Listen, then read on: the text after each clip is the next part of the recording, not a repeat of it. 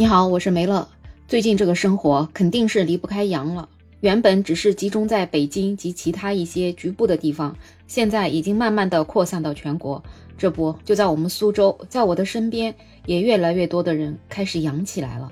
那阳了之后，大家症状各不一样，有的人是全身发热、肌肉酸痛、头痛、喉咙痛；有的人是咳嗽、食欲不振、不想吃东西。反正不管是什么症状，其实谁都想让自己的身体的战斗力能够更强一点。但是呢，有一些朋友因为喉咙太痛了，像吞刀片一样，能噎得下去的只有粥和水。都知道提高免疫力要多吃蛋白质，可是，在这种身体不适的情况之下，到底吃啥才能快速恢复呢？我们来看看医生是怎么说的。比如说这个喉咙痛的呀，跟吞刀片一样的，那怎么才能吃得下去呢？其实这个喉咙痛啊，我是还没有阳过啊。但是我之前流感的时候，就是喉咙痛的，想咽个口水，都感觉像吞了一把刀一样的感觉，就太痛了。所以呢，咽痛也是现在很多阳性朋友感染之后最痛苦的症状。疼到这种程度，肯定是影响正常吃饭的。所以这个时候呢，就最好是要吃温度低一点的食物，这样子人会比较舒服一点。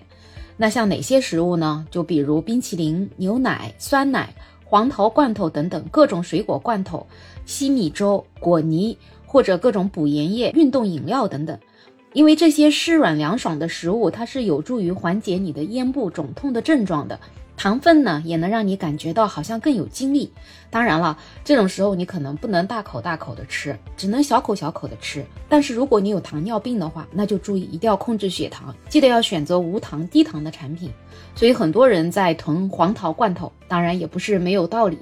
虽然说黄桃罐头它并不能治病，但是它确实是让你在烧到这样的时候，就感觉吃上黄桃罐头，整个喉咙都清凉了。当然，如果是黄桃罐头买不到的话，我们也可以买其他的水果，把它打成果汁，这样子喝下去，其实效果也是一样的。那除了嗓子痛、吞刀片啊，那还有一些就是发烧了之后没有胃口。确实是，那我们平时生病的时候发烧了，也是吃不下什么东西的。那新冠阳性，它主要一个症状也是发热。就当你的体温在上升的时候，身体里的消化酶活性就下降了，所以消化液分泌也减少了。这也是为什么发热的时候人就不想吃东西，或者说吃了消化也不好。而且在发热的时候，身体的基础代谢也在提升，营养分解代谢也增强了。其实我们整个身体的消耗也增加了。所以一方面我们食欲跟消化功能是下降了，可是，一方面身体的消耗又增加。如果你不积极的补充营养，就会导致你的营养摄入不足，这样就是降低你的抵抗能力。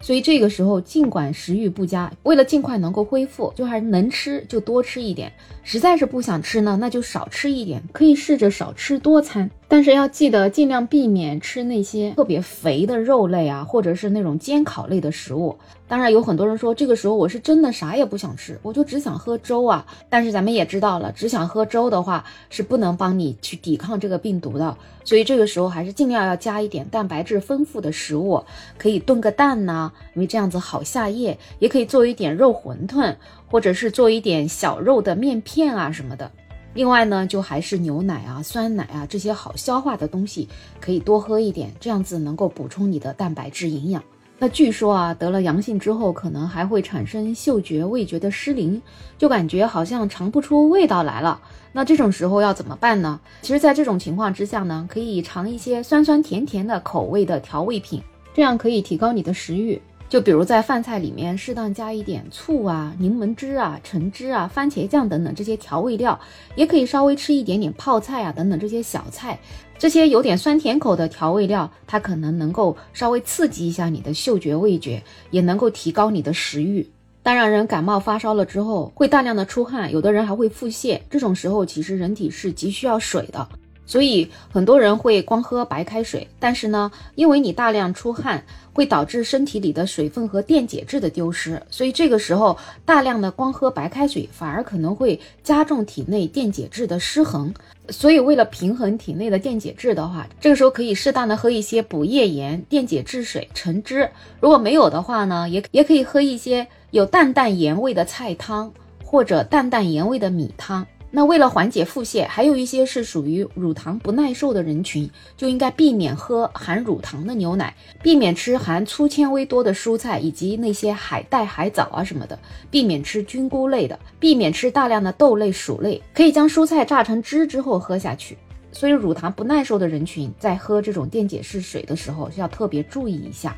那对于有一些人，他可能症状比较轻嘛，所以食欲也还可以。所以如果你很幸运属于这类人的话，那你还是尽量可以保障一下自己的饮食平衡，注意休息保暖，然后避免大量的运动，就按照我们日常的饮食，保障优质的蛋白质，然后也适当的可以选择一些馒头啊、发糕啊等等这些比较容易消化的发酵食品。反正总而言之，就是越生病就越是要把肚子给吃饱了，这样子才能够全力对抗病毒。而且平时喜欢光吃高蛋白的瘦身的人士，在生病的时候，咱们要注意了，咱们不能完全只吃低碳的食品，在生病的期间一定要有碳水打基础，不然的话就是在大大浪费你的蛋白质。那在阳性期间的碳水来源主要就是各种主食，就像前面说的馒头啊、面片啊什么的，包括一些糖啊、水果等等。最后再总结一下，没有乳糖不耐受的朋友，一天五百毫升至一千毫升的牛奶都是可以的，然后再搭配一些主食，就比如面包、发糕、馒头、粥啊等等，也可以用牛奶泡面包、泡发糕，绝对是比只喝粥的效果来得更好。那有乳糖不耐受的朋友呢？那就是要直接用牛奶泡面包、发糕、馒头、燕麦等等，或者在粥里面加入牛奶试试看。另外，酸奶也是不错的选择。还有一些人可能喜欢喝豆浆，喝豆浆跟喝牛奶差不多，但是就是注意温度不要太高，否则本来你喉咙就像刀割一样的，那这样子你会更加不舒服。第三点，可以吃的花样多一点。比如说鸡蛋面呐、蛋花疙瘩汤呐、小馄饨啊、松软的小蛋糕等等。第四点，鸡蛋嘛，就是最好是鸡蛋羹、蛋花粥、疙瘩汤里面打入这种蛋花等等，这样子你就方便噎下去。然后经常有一些人会说生病期间不能吃鸡蛋啊，吃了会发呀什么的。那其实，在科学上是没有依据的，除非你本身是对鸡蛋过敏的。鸡蛋在营养学上长期就是给患者来提供优质蛋白的。那有一些人可能会喝蛋白粉，但是要记住，喝蛋白粉的前提还是要先尽可能的保证膳食热量摄入充足，不要只喝蛋白粉。蛋白粉可能更适合那些吃不下肉蛋奶豆制品，但是吃得下馒头、粥、稀饭的朋友，也适合牙齿不齐全、肉类摄入差的老年人。总而言之呢，就是吃得放心，吃得饱，吃得好，这样子我们遇到了羊也不会慌。当一切症状基本上缓解之后呢，就可以恢复正常的饮食，也是多多补充优质蛋白质和新鲜的蔬菜，特别是一些深色的蔬菜，会有助于机体恢复免疫力。反正我们现在已经遇到这种情况了，怎么办呢？就既来之则安之，积极的态度对抗疫情。让我们一起做到戴口罩、勤洗手、多通风、勤运动，保持健康规律的饮食和生活作息，筑好自己的免疫城墙。然后就算是阳了，我们也不担心，吃好喝好药用好，那就可以了。那最后不管怎么样，还是祝大家尽量免除阳性吧，我们能够健健康康的，那是最好的。那如果是已经阳了的朋友，也祝你们早日康复。好了，本期话题就聊这么多，有任何看法，欢迎在评论区留言，也欢迎订阅、点赞、收藏我的专辑。没有想法，想加入听友群的朋友可以加我，没有想法的拼音再加上二零二零，我是梅乐，我们下期再见。